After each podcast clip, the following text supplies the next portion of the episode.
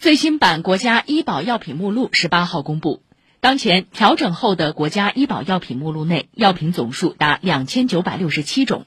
新增药品涵盖两个新冠治疗用药、七个罕见病用药、二十二个儿童用药等。阿兹夫定片清肺排毒颗粒经过本次谈判纳入国家医保药品目录后，国家医保药品目录内治疗发热、咳嗽等新冠症状的药品已达六百多个。值得注意的是，二零二二年医保药品目录调整首次制定了竞价准入规则，谈判和竞价新准入的药品平均降价达百分之六十点一，预计未来两年将为患者减负超九百亿元。此外，谈及辉瑞公司生产的 Paxlovid 帕罗韦德未能通过谈判进入医保目录一事，国家医保局医药服务管理司副司长黄新宇表示，谈判中双方还是有比较大的差异。我们也给了很大的诚意，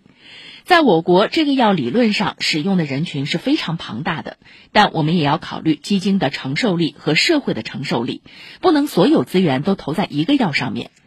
辉瑞的药不是特效药，不过现在从临床上来看确实有效，效果也是不错的。